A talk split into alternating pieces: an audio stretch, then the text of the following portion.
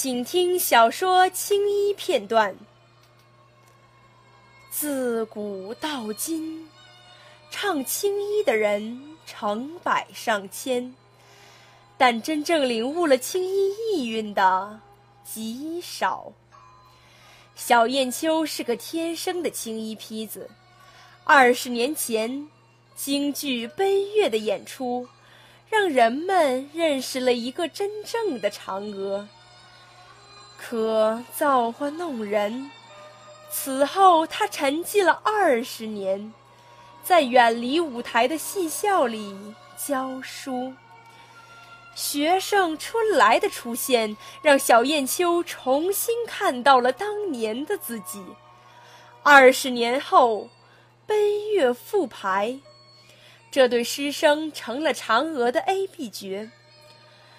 把命都给了嫦娥的小燕秋，一口气演了四场。他不让给春来，谁劝都没用。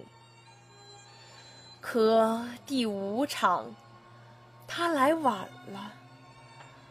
小燕秋冲进化妆间的时候，春来已经上好了妆。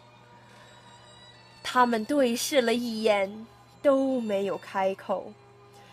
小燕秋一把抓住化妆师，她想大声告诉化妆师，她想告诉每一个人：我才是嫦娥，只有我才是嫦娥。但是她没有说，她现在只会抖动嘴唇，不会说话。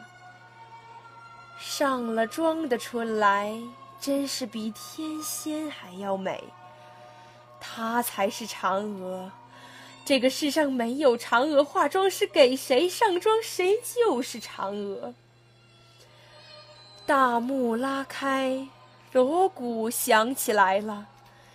小燕秋目送着春来走向了上场门。小燕秋知道。他的嫦娥，在他四十岁的那个雪夜，真的死了。观众承认了春来，掌声和喝彩声就是最好的证明。小燕秋无声地坐在化妆台前，她望着自己，目光像秋夜的月光，汪汪地洒了一地。他一点儿都不知道自己做了些什么。他拿起水衣给自己披上，取过肉色的底彩，挤在左手的掌心，均匀的一点儿一点儿往手上抹，往脖子上抹，往脸上抹。他请化妆师给他掉眉、包头、上齐眉穗儿、戴头套，镇定自若的。出奇的安静。小燕秋并没有说什么，只是拉开了门，朝门外走去。小燕秋穿着一身薄薄的戏装，走进了风雪。她来到了剧场的大门口，站在了路灯下面。她看了大雪中的马路一眼，自己给自己数起了白眼。他开始了唱。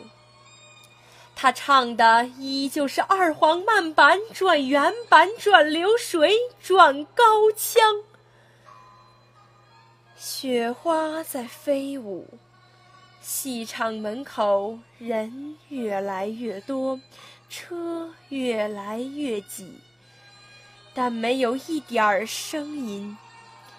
小燕秋旁若无人，边舞边唱，他要给天唱，给地唱，给他心中的观众唱。小燕秋的告别演出轰轰烈烈的结束了。人的一生其实就是不断失去自己挚爱的过程，而且是永远的失去。这是每个人必经的巨大伤痛，而我们从小燕秋的微笑中看到了他的释怀，看到了他的执着和期盼。